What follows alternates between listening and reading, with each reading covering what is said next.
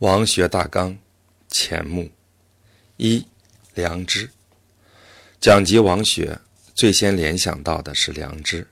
良知到底是一件什么东西呢？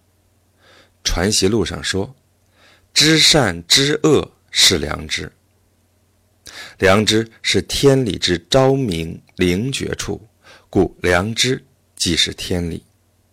天理两字本是北宋以来理学家最认真探讨的问题。其实，天理只是分善别恶的一个总名。除去分善别恶，便无天理可见。至于善恶的标准，推及本源，只在人心的自然灵觉处。所以，天理只从人心上发。除却人心，便不见天理。那个为天理本源的人心，便叫做良知。盖良知，只是一个天理自然明觉发见处，只是一个真诚测探，便是它的本体。人心真诚测探的求生，那生便是天理。一切助长生者都是善的，一切摧抑生者都是恶的。人心真诚侧袒的求爱，那爱便是天理。一切助长爱者都是善的，一切摧抑爱者都是恶的。那一番求生求爱的心，以自然明觉而发见，那便是良知。良知便是自然明觉，所以明觉的则称天理。若舍掉良知，又何见天理？何从别善恶？传习录上还说：“良知只是个是非之心，是非只是个好恶，只好恶就尽了是非，知是非就尽了万事万变。这里的是非，便是上文的善恶，是非之心，便是分善别恶之心。”一切善恶最后的标准都是人心之好恶。人们因为好生恶死，所以助长生者是善，人们称之为是；催抑生者是恶，人们斥之为非。人们因为好爱恶仇，所以助长爱者是善，人们称之为是；催抑爱者是恶。人们斥之为非，人又叫一切善为天理，其实那只是人心，只是人心好恶。从此推远，又定出许多的名目。故至此良知之真诚侧谈，以事亲便是孝；至此良知真诚侧谈，以事兄便是弟。至此，良知之真诚侧谈，以事君便是忠，只是一个良知，一个真诚侧谈。孝罢，悌罢，忠罢，总只是人心向外的自然流露。因为人心爱如此，所以人们特地为那些事造了许多好字面、好名目，说它是善的。是的，称他为孝悌忠，尊他为天理，其实只是人们的心好。所以说，虚灵不昧，众理聚而万事出；心外无理，心外无事。看书不能明，须于心体上用功；凡明不得，行不去，须反在自心上体当即可通。盖四书五经，不过说这心体，这心体即所谓道，心体明即是道明，更无二。此为寻寻学头脑处。如此说来，人心即是天理，更不凡有所谓的凑薄。凑薄的意思是佛教阐述用语。意为生硬的结合在一起，人心自然能明觉此天理，也不凡有所谓功夫了。宋儒传统大问题，获得了一个既简易又直接的答案，就此解决，这算是王学对儒学的最大贡献吧。二，知行合一。讲王学，除良之外，要说的就是知行合一了。《传习录》上记载着徐爱的一段话：爱因未会先生知行合一之训，与宗贤、韦贤往复辩论，未能决，以问于先生。先生曰：“试举看。”爱曰：“如今人尽有知，德父当孝，兄弟。”当替者，却不能孝，不能替，便是知与行分明是两件。先生曰：“此已被私欲隔断，不是知行的本体了。未有知而不行者，知而不行只是未知。圣贤教人之行，正是要复合那本体，不是着你指令的便罢。故《大学》。”指个真知行与人看，说如好好色，如恶恶臭。见好色属于知，好好色属于行。只见那好色是已自好了，不是见了后又立个心去好。闻恶臭属知，恶恶臭属行。只闻那恶臭时已自恶了，不是闻了后。别立个心去悟，如鼻塞人虽见恶臭在前，鼻中不曾闻得，便亦不甚悟，亦只是不曾知臭。就如称某人知孝，某人知地，必是其人已曾行孝行地，方可称他知孝知体。不成，只是晓得说些孝弟的话，便可。称为知孝弟吗？又如知痛，必己自痛了方知痛；知寒，必己自寒了；知饥，必己自饥了。知行如何分得开？此便是知行的本体，不曾有私意隔断的。圣人教人，必要如此，方可谓知之；不然，只是不曾知。此却是何等紧切着实的功夫！如今苦苦定要说知行、做两个是什么意？某要说做一个是什么意？若不知立言宗旨，只管说一个、两个，亦有甚用？这是阳明论知行合一最恳切的一句话。原来知行本体上本是合一的，知行知不合一，只为有私欲阻隔了。要恢复那不曾被私欲隔断的本体，便是朱子所著《大学》上说的：“近乎天理之极，而无一毫人欲之私。”这又是阳明之所以程序宋学大传统的所在。阳明又说。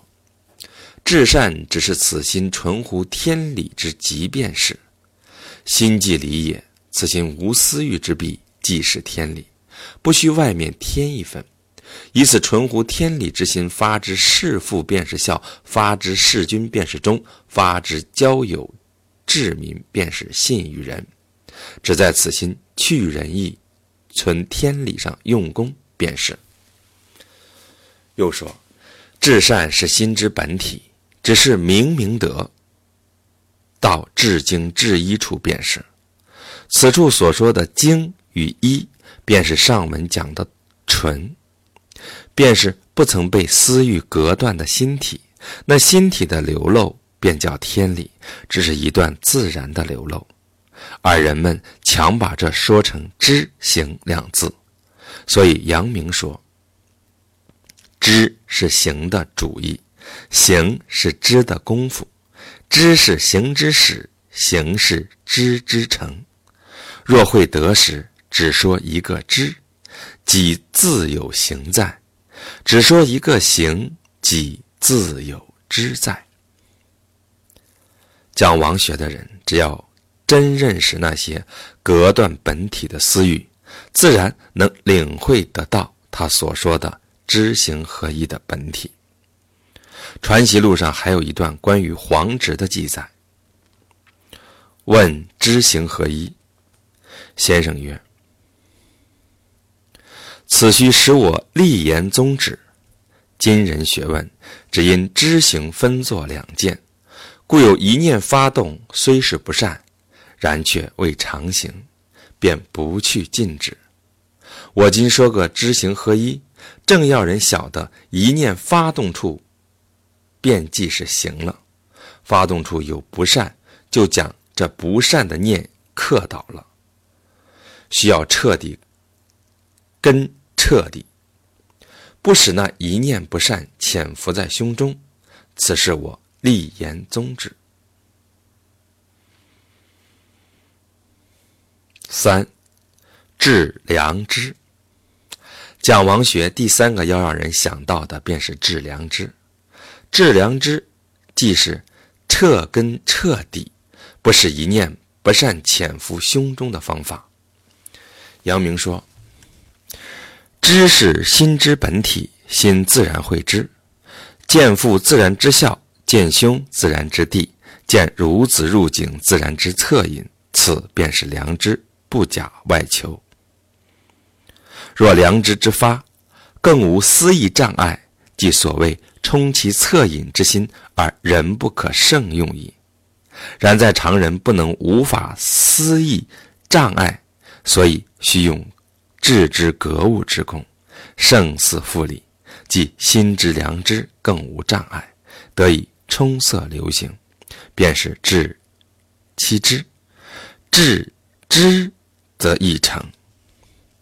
原来治知只是要此心不为私欲、私意所阻碍，只要此心纯是天理。要此心纯是天理，需要理之发见处用功。理之发见处。即所谓的良知，而哪一点良知是耳自家的准则？而意念着处，它是便知是非，便知非，更瞒他一些不得。而只要不欺他，时时落落依着他做去，善便存，恶便去。他这里何等稳当快乐？此便是格物的真诀，致知的施功。现在让我们回看本书的第一章，阳明所谓的知行合一，岂不就是北宋传下来的一个镜子吗？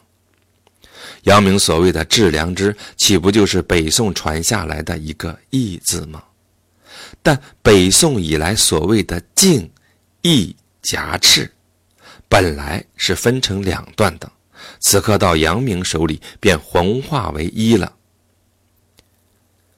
阳明。答聂文蔚书有云：“我此间讲学，却只说个必有是焉，不说勿忘勿助。必有是焉者，只是时时去极意，其功夫全在心有是焉上用。勿忘勿助，只就期间提思警觉而已。夫必有是焉，只是极意，极意只是致良知。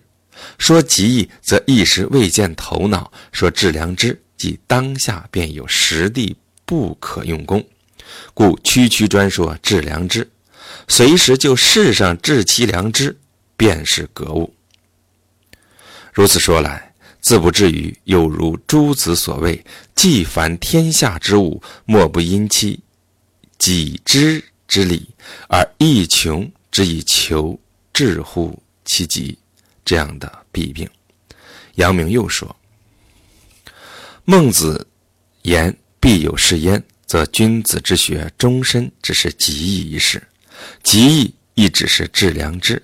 凡谋其利所不及，而强其知所不能者，皆不得为至真知。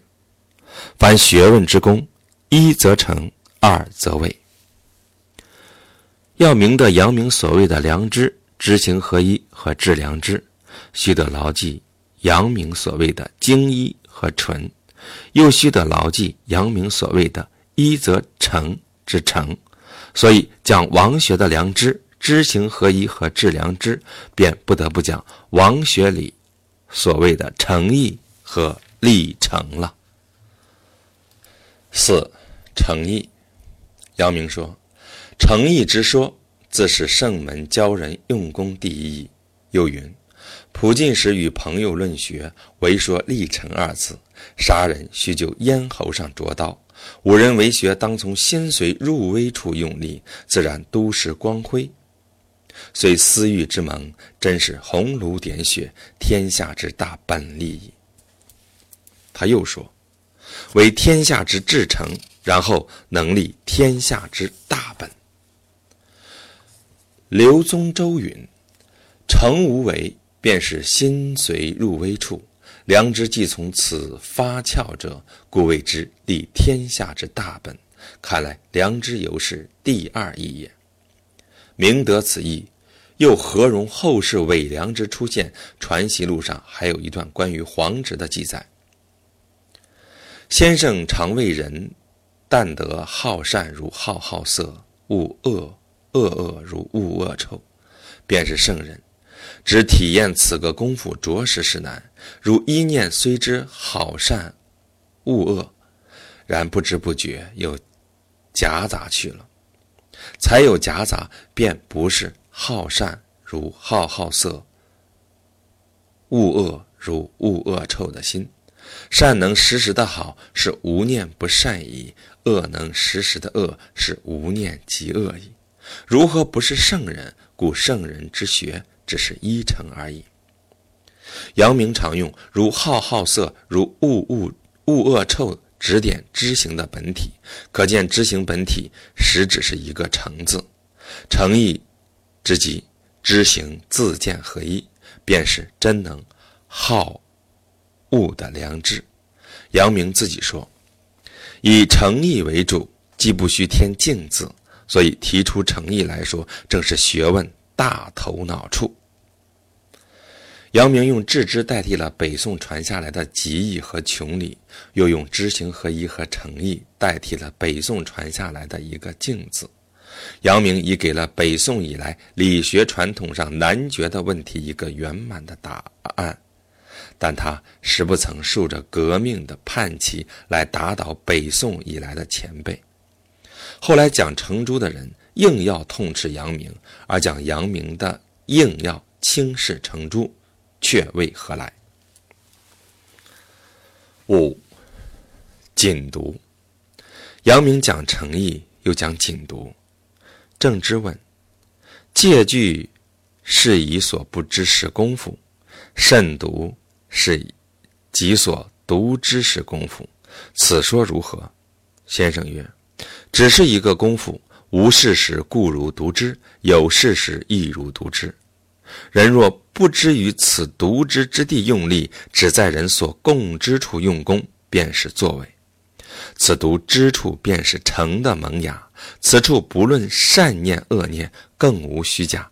一是是百事，一错百错，正是王霸毅力，成为善恶界头。于此一力立定。便是端本成源，便是立成。古人许多成身的功夫，精神命脉全体只在此处。六立志。阳明讲诚意，谨读又讲立志。他说：“大抵五人为学，仅要大头脑，只是立志。所谓困妄之病，亦只是志欠真切。”今好色之人未尝病于困妄，只是一真切耳。诸公在此，务要立个心为圣人之心，时时刻刻须是一棒一条痕，一过一张血，方能听吾说话，句句得力。若茫茫荡荡度日，譬如一块死肉，打也不知痛痒，恐终不济事啊。又说。学问不得长进，只是为立志；良知上留的蝎子，别念挂带，便非必为圣人之志。持志如心痛，一心在痛上，岂有功夫说闲话、管闲事？他又说：“只念念要存天理，即是立志；善念存时，即是天理。此念如树之根芽，立志者常立此善念而已。吾辈今日用功，只是为善之心真切。此心真切，见善即迁，有过即改，方是真切功夫。”他又说。我此论学是无中生有的功夫，诸公需要信得及，只是立志。学者一念为善之志，如树之种，但勿助勿忘，只管培植将去，自然日夜滋长，生气日完，枝叶日茂。树出生时便抽繁枝，亦须堪落，然后根干能大，初学时亦然。故立志归专一。讲王学的人，只要先变一个真切为善之志，专一在此，便别无挂念，便是良知知灾根处。从此戒慎恐惧，从仅其独之处下手，别人不知，知我自之处，是谓独知。若能从独知下功夫，时间久了，自能见异成见。已成了，自然就能认识知行合一的本体，识得此体，自然能领悟到自己的良知。这是走上王学的真路子。阳明指点本身亲切，后人后弄玄虚，所至莫名，寻至高深，反而转入歧途了。七世上磨练。北宋以来，所谓静。一夹翅，明成两进，讲功夫上的争端，在阳明手里算是打并归一了。这已是在上节约略阐述过。至于本体方面心与物的争端，阳明又如何来解决呢？据普通一般介绍，阳明自是偏向象山，归入心气里的一面。其实阳明虽讲心理合一，教人从心上下功夫，但他的议论。到底还是折中心，悟两派，别开生面，并不和象山走着同一的路子。他曾说：“目无体以万物之色为体，耳无体以万物之声为体，鼻无体以万物之臭为体，口无体以万物之味为体，心无体以天地万物感应之是非为体。”这样说来，既不偏在心，也不偏在物，他在心物之间特别指点出一个感应来，这是王学超过诸路之处。先生游南镇，亦有指岩中花树问曰：“天下无心外物，如此花树在深山中自开自落，与我心意何关呢？”先生曰：“你未看此花时，此花与汝。”五心同归于寂，你来看此花时，则此花颜色一时明白起来，便知此花不在你的心外。这条问答，粗看好似近代西洋哲学中的那些极端的唯心论，但我们若细玩阳明讲学宗旨，从另一个方面解释，似乎阳明语意所重，仍只在看。与未看上，仍只在心与物的感应上，舍却你的一看，非但不见有花树，也何从见有你此心呢？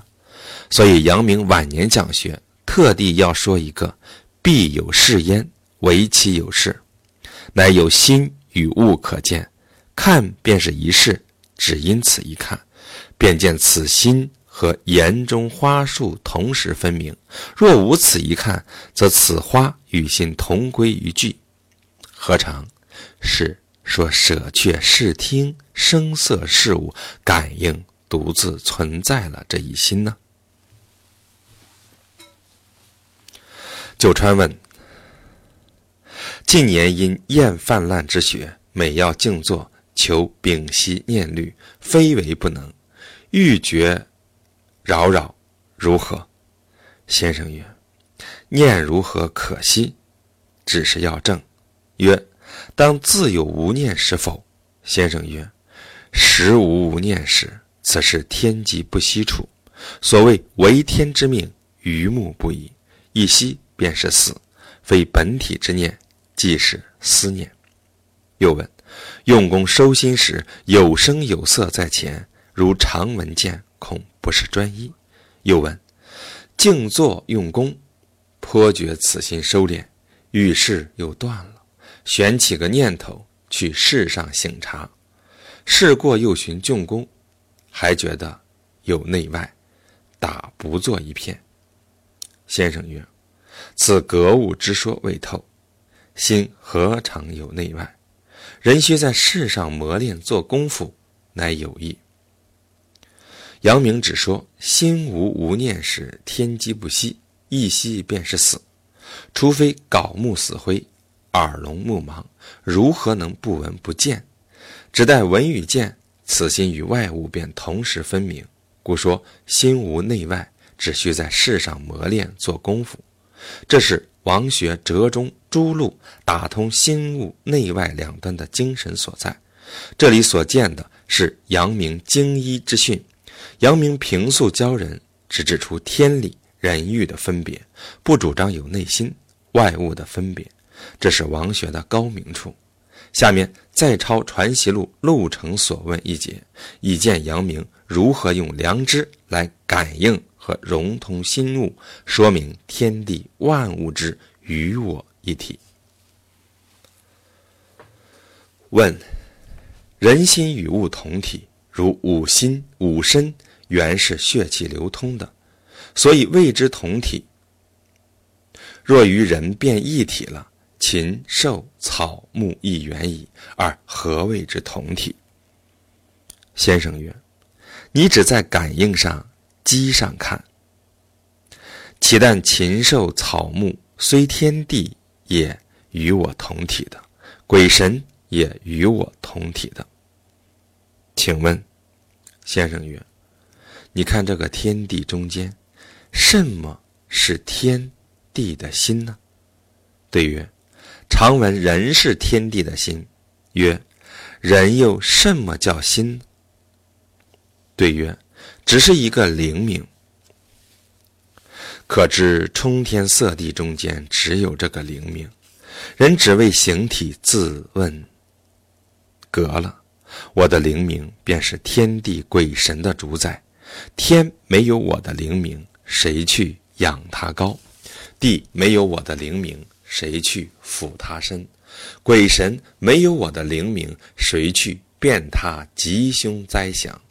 天地鬼神万物离却我的灵明，便没有天地鬼神万物了；我的灵明离却天地鬼神万物，亦没有我的灵明。如此，便是一气流通的，如何与它间隔的？此处阳明把天地万物说成只是一个灵明，岂不很像近代西洋哲学中的所谓极端的唯心论吗？其实，阳明毕生讲学宗旨别有其精神所在。他所说的灵明，仍只是感与应，仍只是必有是焉，仍只是一向所讲的知行合一。我们需注意他所说的“离却天地万物，亦没有我们的灵明”那一句转语，自可见王学的独特精神之处。现在再看阳明所谓的在世上磨练，究竟是指的什么？传习录又有陆程问一条：程常问象山，在人情事变上做功夫之说。先生曰：除了人情事变，则无事矣。喜怒哀乐，非人情乎？自视听言动，以致富贵贫贱、患难死生。皆是变也，事变亦只在人情里。据此可见，阳明所谓的世上磨练，也只是磨练自己一心的喜怒哀乐。换一句话说，便是磨练自己良知的感应，便是磨练此知行合一之本体。陆程又接着说：“曾在鸿胪寺仓居，故家信之，言而病危，诚心甚忧闷不能堪。先生曰：‘此时正宜用功，若此时放过，闲时讲学何用？人正要在此等时磨练。’这段把世上磨练指点得更加亲切。我们若捉住此等教训，何至再有所谓的现成的良知？讲王学的人，只不要忘了龙场驿的幽微和征豪后的禅机交作，便自明得先生这里所谓的“正要在此等时磨练”的意义和来历。先生又说：“父之爱子，自是至情。”然天理亦有个中和处，过即是私意。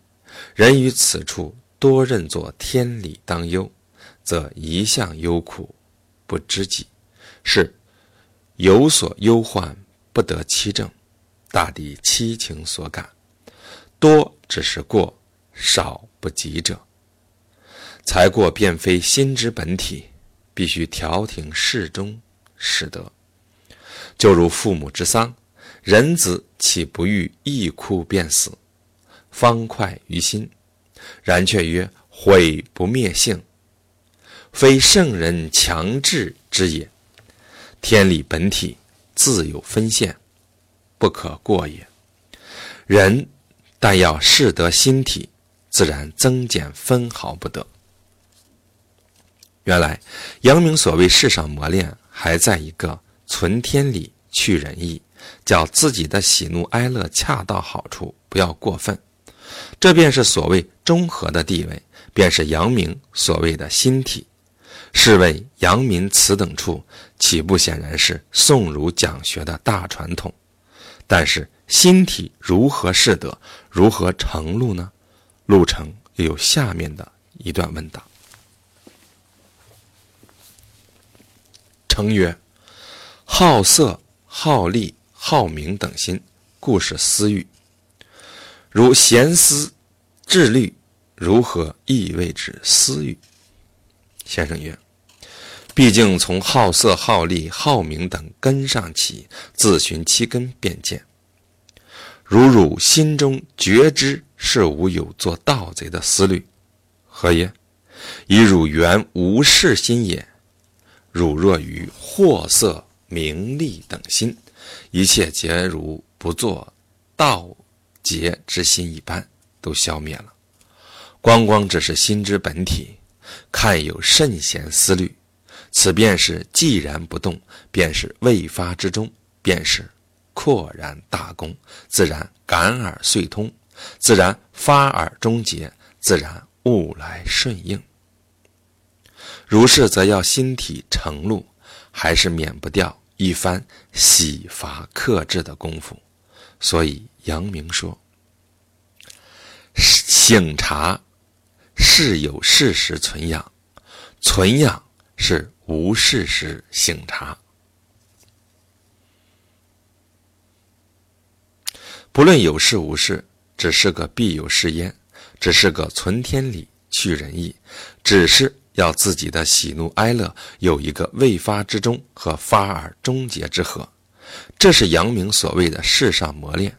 我们若能明白他所谓的世上磨练，也便能明白他所谓的立志、谨读、诚意和致良知，同时也能明白他所谓的良知和知行源自合一的本体。我们若能明白这些，再回头看北宋以来相传的所谓变化气质，试问和王学到底有几许不同？如是说来，阳明又何尝打起革命的叛旗，来求推翻他前辈一般的见解和虚图呢？他晚年特别提出“世上磨练”这句口号，只为要在诸子格物和象山立心的两边为他们开一通渠。后人必然要说杨明尊禄一株，怕也未必尽然吧。以上七点总算把王学大纲约略写出一个大概。阳明那主张一元论的倾向和那折中融汇的精神及其确切明显的宗旨，都可以窥见王学的一般。尤其是在他重刑这一点上，不仅能显示出他的为学精神，其学说的全部组织也集中在这一面。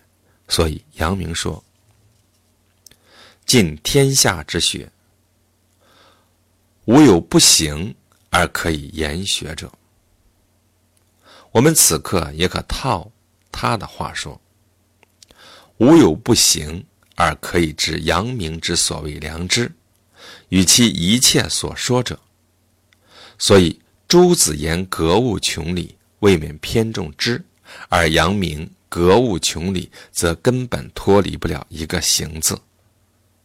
天理在实践中，良知亦在实践中。天地万物与我一体，亦在实践中。不实践，空言说，则到底无是处。